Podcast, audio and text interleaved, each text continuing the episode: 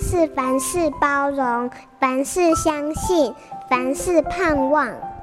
幸福家庭练习曲。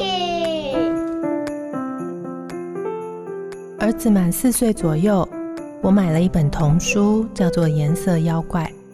这是一本可爱的立体书，用不同的颜色来象征情绪，结合大自然中太阳、雨水、绿树、微风这些元素，来帮孩子感受抽象的情绪。有一次睡觉前，我问儿子说：“你今天什么时候是开心的黄色呢？”他说：“都是黄色。”我又问：“那今天有爱的粉红色吗？”出乎意料的，他说：“有。”我们在停车的时候，我有粉红色。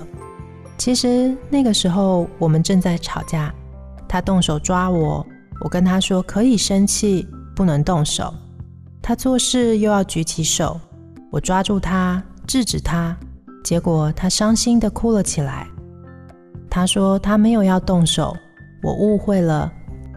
我跟他道歉，问他要不要抱抱。我说：“你说你在哭，妈妈抱你的时候吗？”他说：“对啊，我虽然很不开心，但是还是很爱你啦。爱在那里，即使是断裂或不满足的时候。”情绪能让孩子有能力承受痛苦，也能感受到痛苦的另一面是温柔的爱。本节目由好家庭联播网、台北 Bravo FM 九一点三、台中古典音乐台 FM 九七点七制作播出。